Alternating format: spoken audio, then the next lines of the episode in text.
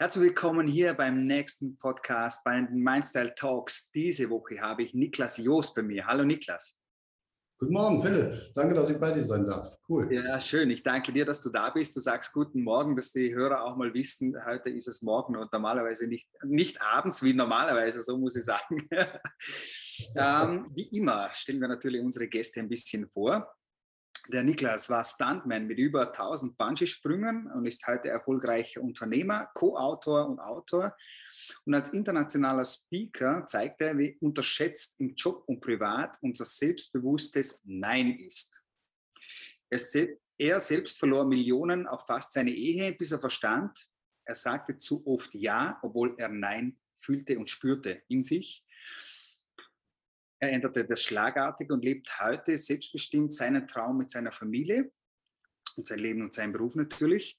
Dieses Wissen, wie das Nein zum Erfolgsmagneten und Glücksgaranten wird, gibt er bis heute Zehntausenden von Menschen weiter.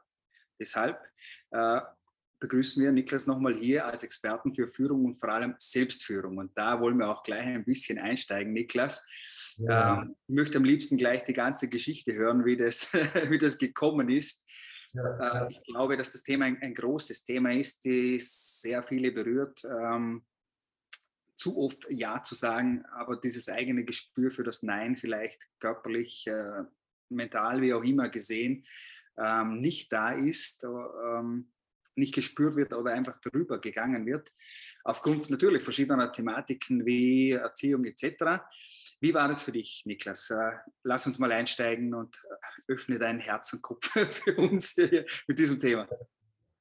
Wenn ich mein Herz öffnen würde, ausschließlich, dann würde ich nur noch weinend hier sitzen. Ah, nein, nein, wollen wir nicht. Ich kombiniere das mal mit meinem äh, Kopf. Ähm, nein, Spaß beiseite. Also ähm, das Thema ist in meinem Leben tatsächlich sehr präsent gewesen, wie du gerade schon gesagt hast. Und ähm, es ist so, dass es im Prinzip, das Nein sagen ist ja nur ein Werkzeug mhm. worum es geht. Und das ist das, was ich allen ins Bewusstsein rufen möchte. Es geht nicht nur darum, dass man sich gut oder schlecht fühlt, sondern es geht darum, dass wir schützende Grenzen entweder wieder lernen aufzubauen, also in dem Sinne, dass wir öfter wieder Nein sagen lernen, selbstbewusst Nein sagen lernen und damit auch wieder unser Leben besser im Griff haben. Und ähm, diese schützenden Grenzen, ich nenne es immer Grenzsetting. Das heißt, unser Grenzsetting um uns herum bestimmt, ob wir glücklich, erfolgreich, unglücklich oder wenig, und, oder wenig erfolgreich werden. Und du kennst vielleicht diesen schönen äh, Satz von einem Mönch, der von Hermann Scherer auch gerne zitiert wird. Erfolg ist gleich Potenzial minus Störfaktor. Und der Störfaktor ist, wenn du nicht gelernt hast, Nein zu sagen, um auch deine Möglichkeitsräume, das heißt deine Ressourcen zu schützen, ähm, ist das wirklich eine Katastrophe. Ja? Ähm, nämlich, stell dir vor, du hast am Tag 14 Stunden nur Job, nur Familie, nur Verpflichtungen, null Zeit für dich. Und jetzt hast du die Idee und sagst, hey, ich möchte eine Weiterbildung machen, möchte mich umschulen lassen, ja, und muss da viel Zeit investieren. Das heißt, diese Möglichkeit, die hast du gar nicht. Es sei denn, du lernst Nein zu sagen und bestimmte Dinge vorzubereiten.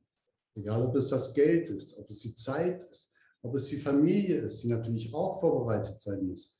Ja? Und das ist das, worum es im Allgemeinen geht, dass wir unsere Möglichkeitsräume wieder schaffen und uns wieder praktisch mehr in den Mittelpunkt rufen. Wobei es nicht heißt, und das möchte ich gerne gleich sagen, dass wir extrem egoistische Menschen werden müssen. Ja?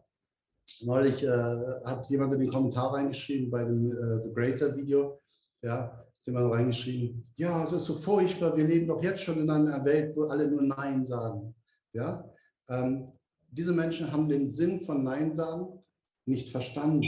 Mhm. Natürlich gibt es Nein-Sager, ja, wo man denkt, hey, jetzt riskier doch mal was. Aber die, die Nein sagen, immer Nein sagen, grundsätzlich sozusagen, bei denen ist es so, die sagen auch Nein zu sich selbst. Mhm. Und wenn jemand sagt. Mal darunter, es geht um das äh, Nein sagen zu bestimmten Dingen, aber Ja zu sich selbst und zu etwas anderem, was einem wichtig ist, oder?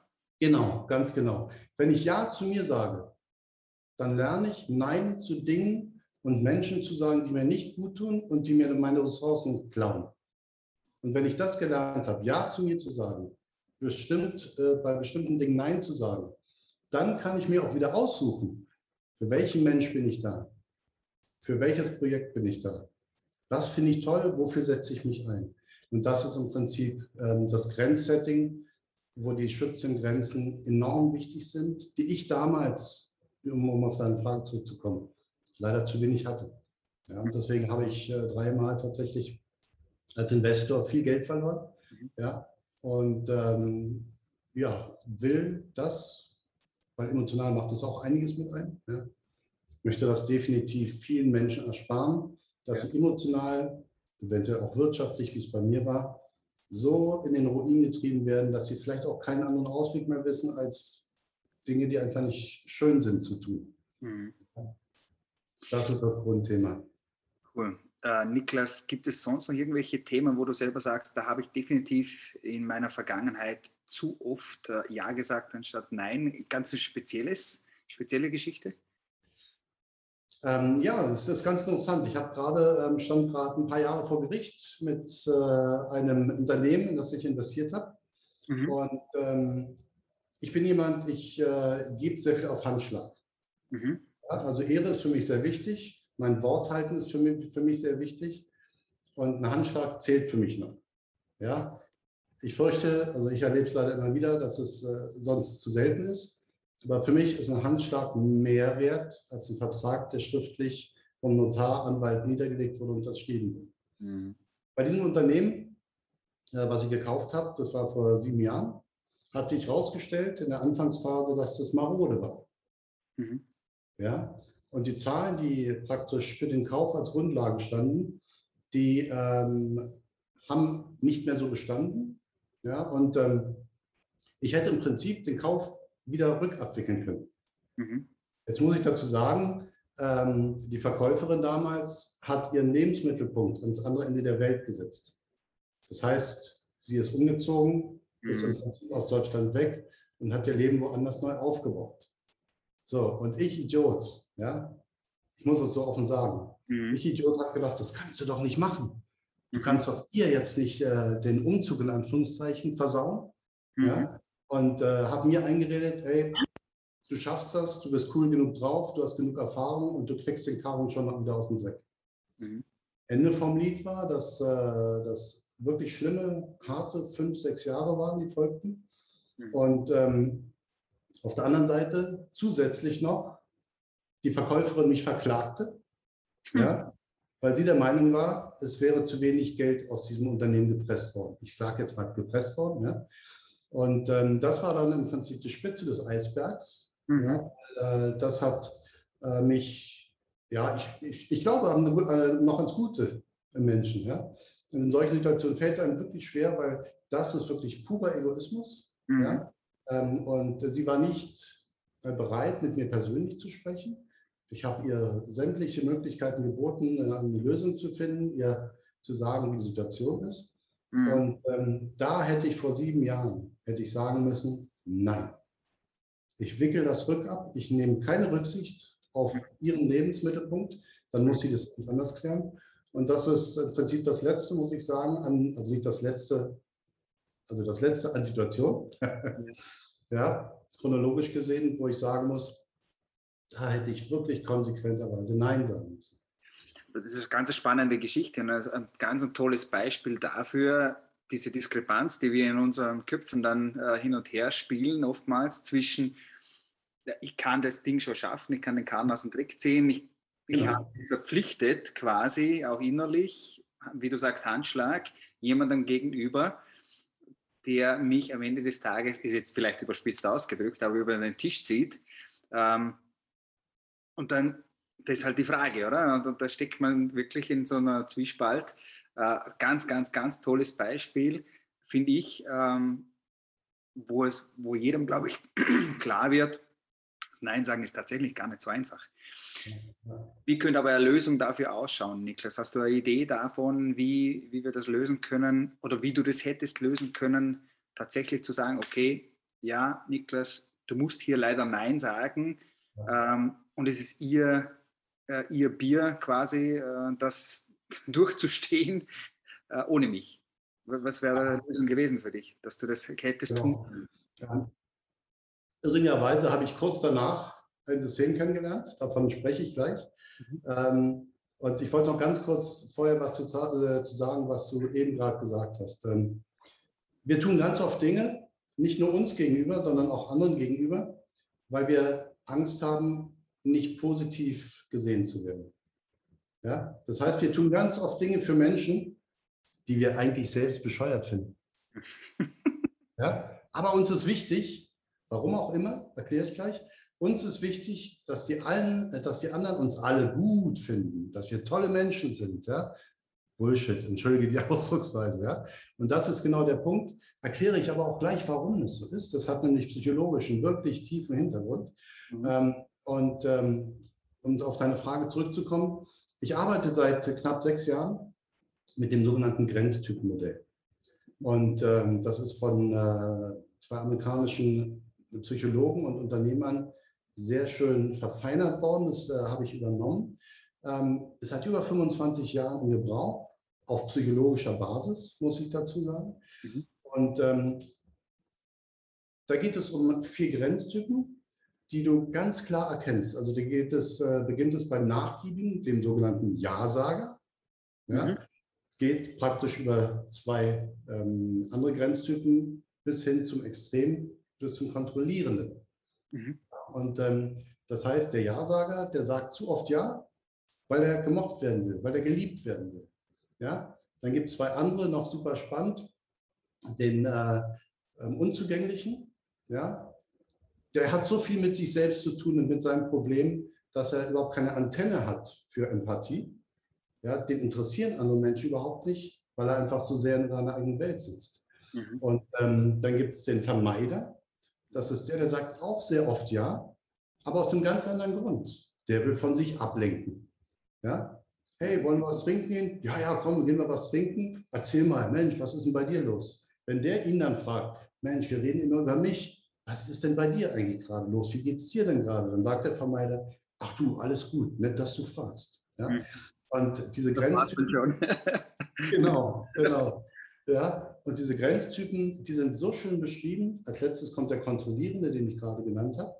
Das ist der, der wie mit einem Panzer über Grenzen fährt, den es überhaupt nicht interessiert, ob du Nein fühlst. Ja? Der erwartet von allen, dass sie Ja sagen. Und dann interessiert es auch gar nicht, ob du Nein sagen willst oder Nein gesagt hast tatsächlich. Mhm. Ja? Ähm, und das Schöne ist, jeder dieser Grenztypen ist in uns ähm, verankert. Ja? Und äh, bei mir war das zum Beispiel so, ich war der Nachgiebige. Bei mir hat das den Grund gehabt, ich äh, habe bin aufgewachsen in einer ähm, zerrütteten Ehe. Ja, meine Eltern waren früh geschieden und äh, ich war Sandwich-Kind von drei Kindern in der Mitte.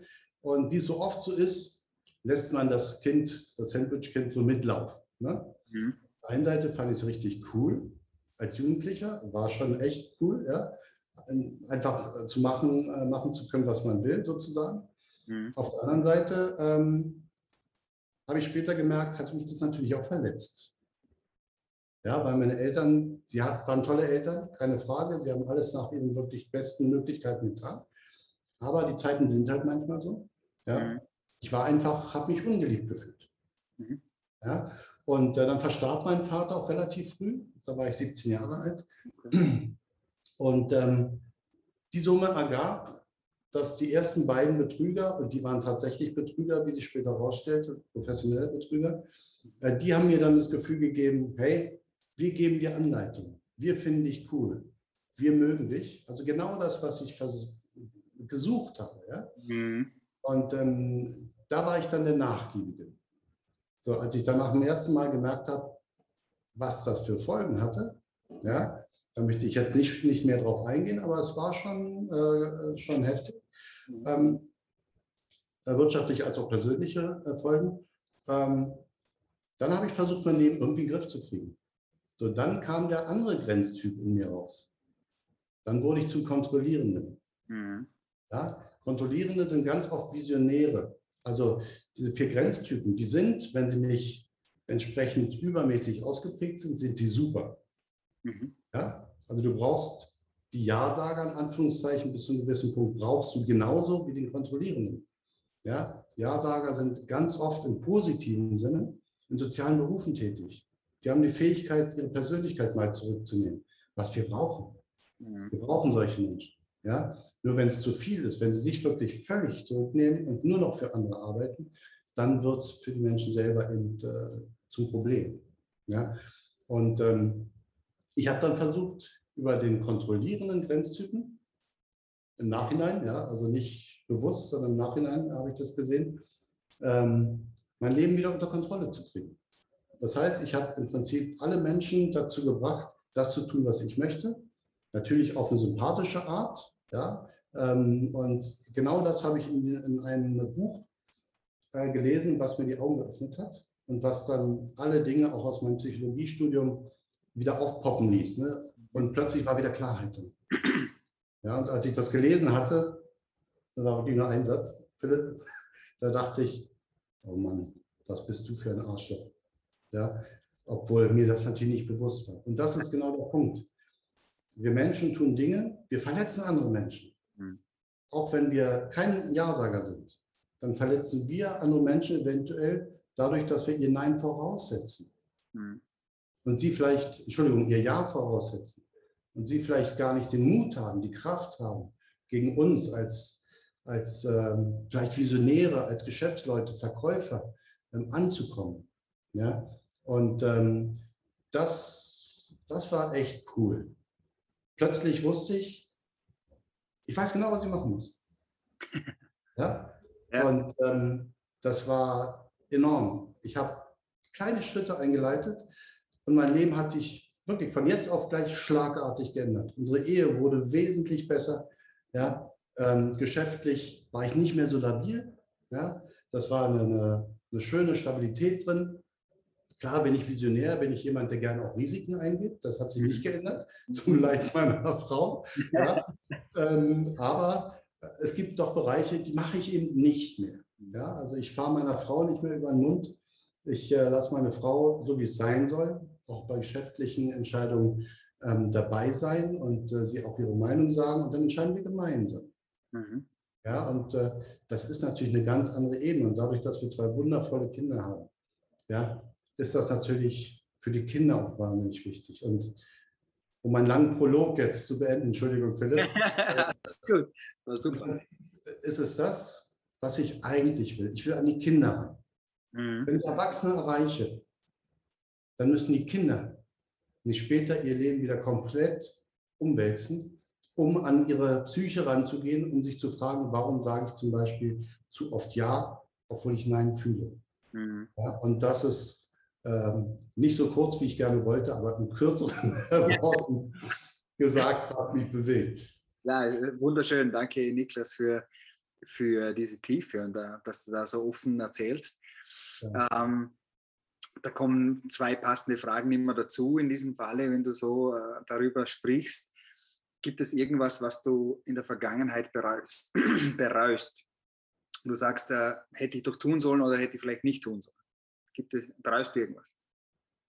Ähm, das ist eine sehr interessante Frage, Philipp. Danke dafür, weil ich denke, diese Frage, die stellt sich jeder sehr oft. Hätte ich mal, ne? mhm. hätte ich mal eine andere Entscheidung getroffen, hätte ich mal irgendwas anders gemacht.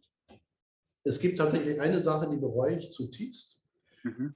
Ähm, und das ist, dass ich meinen Eltern gegenüber wirklich lange, lange wütend war. Mhm war richtig sauer auf sie. Und bei mir war das so, dass es auch wirklich viel in meinem Leben emotional verdorben hat. Ja, wenn du, wenn du sauer bist, dann, dann bist du im Prinzip der Einzige, der leidet. Ja? Derjenige, auf den du sauer bist, der merkt es meistens gar nicht oder ist zum Beispiel auch schon verstorben. Den gibt es gar nicht mehr, wie bei meinem Vater. Ja? Ähm, und das durfte ich äh, 2016 war das, weiß ich noch ganz genau, da waren wir auf dem Segelturm, war ich mit einem Coach auf dem Segelturm und wir haben uns über meinen Vater unterhalten. Und plötzlich fiel mir auf, wer bist du denn? Wer bist du denn, dass du dich über deinen Vater erhebst?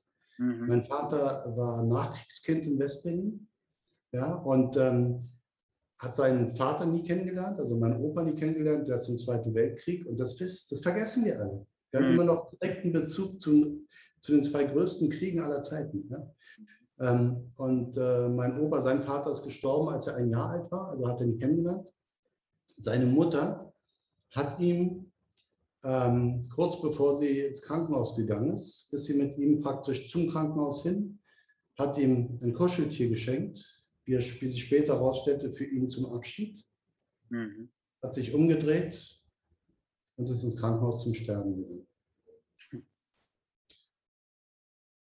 Und da stelle ich mich hin und bin sauer auf meinen Vater. Was hat mein Vater durchmachen müssen, emotional? Mhm. Danach ist er von Verwandten zu Verwandten gereicht worden, ist ins Internat gekommen, weil ihn keiner haben wollte. Ich werde jetzt die Geschichte meines Vaters nicht zu sehr ausschmücken, aus, äh, aber du weißt, was ich meine. Ne? Wir, wir erheben uns über andere Menschen, im schlimmsten Fall über unsere eigene Familie, mhm. ähm, anstatt zu sagen, er hat sein Bestes getan. Genau. Nicht mehr, ja. nicht weniger.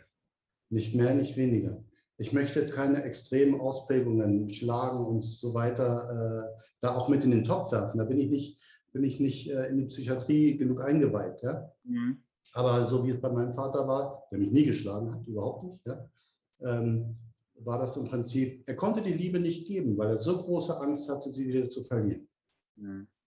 Und äh, das ist wirklich etwas, was ich bereue. Ich habe 27 Jahre nachdem mein Vater verstorben war, habe ich ihm vergeben können. Das Schöne ist, dass es irgendwann doch passiert, dass man, äh, ich würde fast sagen, so erwachsen wird und das erkennen kann. Und ähm, das, also ich sage dann immer, für eine glückliche Kindheit ist es nie zu spät. In diesem Sinne, äh, du sagst 27 Jahre nach seinem Tod. Wenn ich jetzt schnell hochrechne, heißt das 37, 44. Mhm. Ähm, das Schöne ist, dass es überhaupt passiert. Ja. Dass diese Erkenntnis, diese Erkenntnis einfach kommt, ähm, was man hier vielleicht nicht getan hat in diesem Sinne. Ähm, ähm, und, und da auch von dem Punkt weitergehen kann und die Realität sieht, wie du selber sagst, wer bin ich, dass ich mich darüber erhebe. Ähm, ich glaube, dass man einfach, dass du in diesem Falle ganz klar von dem Zeitpunkt auch wirklich ganz anders rausgegangen bist. Ja. Mit, wahrscheinlich so ziemlich jeder, mit dem du sprichst, anders damit umgehst. Und, und ich, glaube, ja. ich glaube, das ist das Schönste, was dabei rauskommt. Äh, aus dieser ja, Genau. Äh, und das Wichtigste, Philipp, war für mich tatsächlich, ich war plötzlich in der Lage, meiner Frau und meinen Kindern ganz anders ja. aufzutreten. Deine weil das hat mit mir natürlich auch mein Herz verschlossen. Mhm. Na, wenn ich die Liebe meines Vaters nicht bekommen habe, dann ähm, war es klar, war ich verletzt. Ja? Und das wollte ich natürlich auch vermeiden. Das heißt, ich habe auch meine Fähigkeit, andere Menschen in mein Herz zu lassen, habe ich auch eingeschränkt.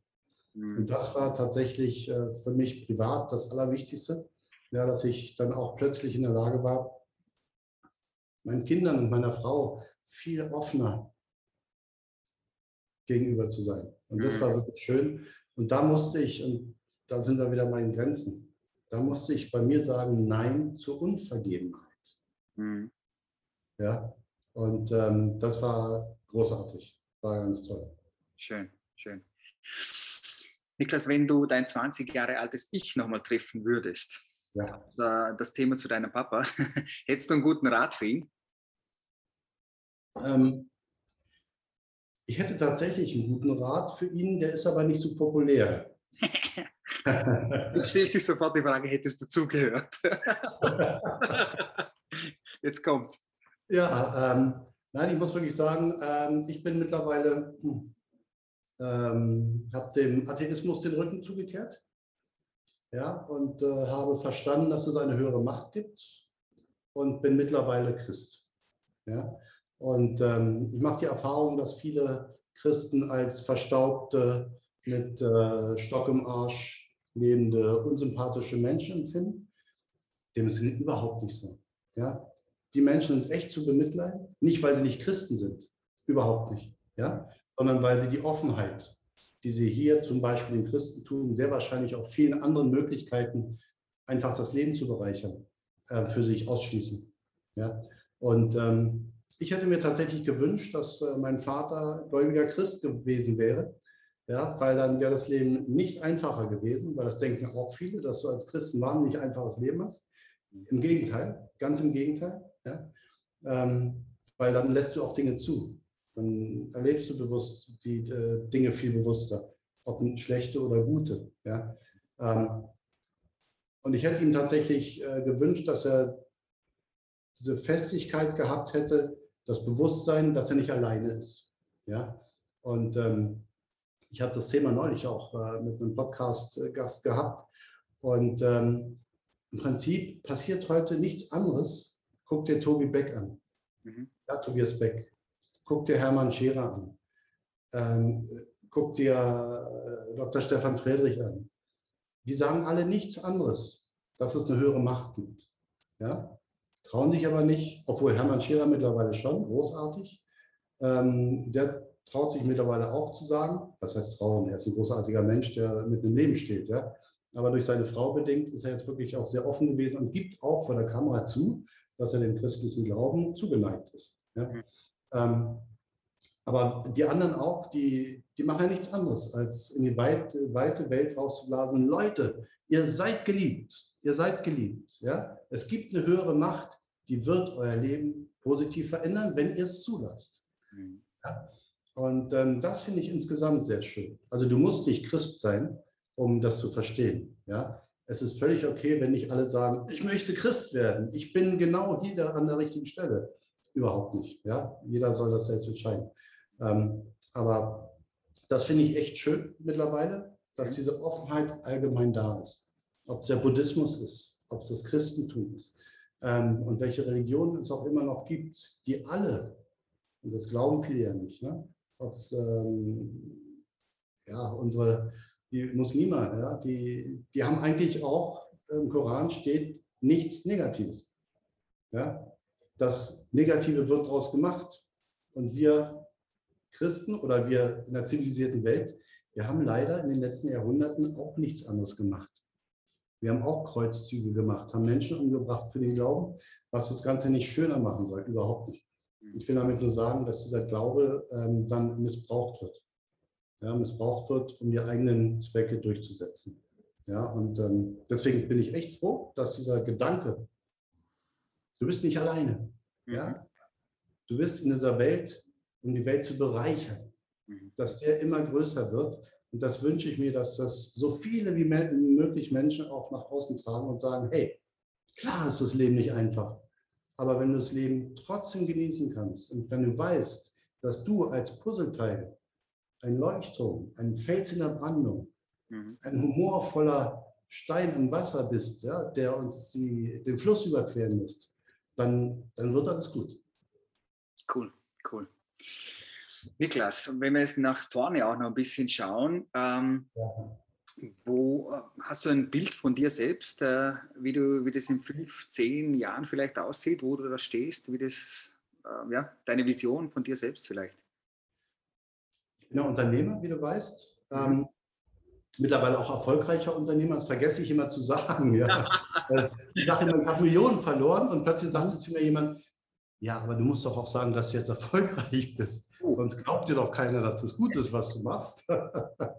okay, das, ich sage es jetzt für dieses Protokoll. Ich bin erfolgreicher Unternehmer. Ich kann machen, was ich will, kann entscheiden, was ich will, im unternehmerischen Bereich.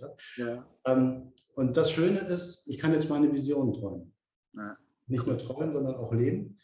Und meine Vision ist tatsächlich, so vielen Menschen wie möglich nicht beizubringen. Ich bin kein Lehrer, aber ihnen die Möglichkeit aufzuzeigen, dass sie ihr Leben mit dem kurzen Wort, kleinen Wort Nein mhm. wirklich wieder unter Kontrolle bringen können. Sie können wieder selbstbestimmt leben. Man muss Mut haben dafür. Man muss eventuell auch seinen, seinen Freundeskreis ändern. Das kann sein. Ja? Mhm. Ähm, und man muss einfach die Leute, die um einen herum sind, muss man mehr selektieren, wenn man sich selbst liebt. Mhm. Ja? Und ähm, das ist etwas, was ich ja, auf der Bühne nach außen bringe. Ich bin für Unternehmen gebucht, die auch mittlerweile verstehen, dass äh, in den Unternehmen wahnsinnig viel Energie verloren geht. Mhm. Viele Menschen krank werden, weil sie von ihren Kollegen überrannt werden, weil sie krank werden, weil sie Aufgaben übernehmen von anderen, die eigentlich nicht ihre Aufgaben sind. Ja? Und äh, im Burnout eventuell auch landen, in Depressionen landen. Und ähm, es gibt zum Beispiel einen Satz, den, den möchte ich, dass der jeder, wirklich, dass den jeder Mensch vor Augen hat. Und der ist, die Verantwortung für jemanden zu übernehmen, ist das komplette Gegenteil davon, die Verantwortung von jemandem zu übernehmen.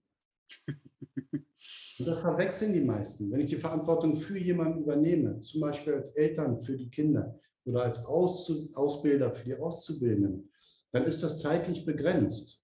Und ich bringe den Menschen bei, ihre Verantwortung langsam mehr und mehr in diesen Bereichen selbst zu übernehmen, auf die eigenen Schultern zu setzen. Mhm. Was passiert aber? Helikoptereltern, ja? Ich bin auch Eltern. Ich möchte mich doch gar nicht hundertprozentig rausnehmen, ja? Ich bin vielleicht auch im Ansatz ein bisschen Helikopter, ja? Aber ich gebe mir Mühe. Meine Frau ist da der vernünftige Part, die macht das super, ja? Und ähm, wenn du im Prinzip die Verantwortung von jemandem übernimmst, dann hat er, was die, diese Verantwortung angeht, ist er frei.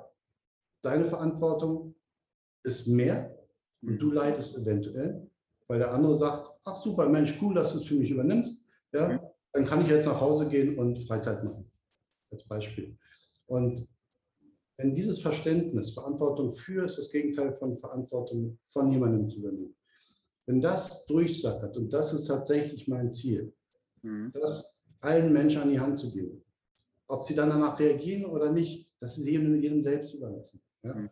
Aber diesen Unterschied, der, das, und das wünsche ich mir, den soll bitte jeder verstehen, damit er dann mehr beginnt, die Verantwortung wieder für sich selbst zu übernehmen.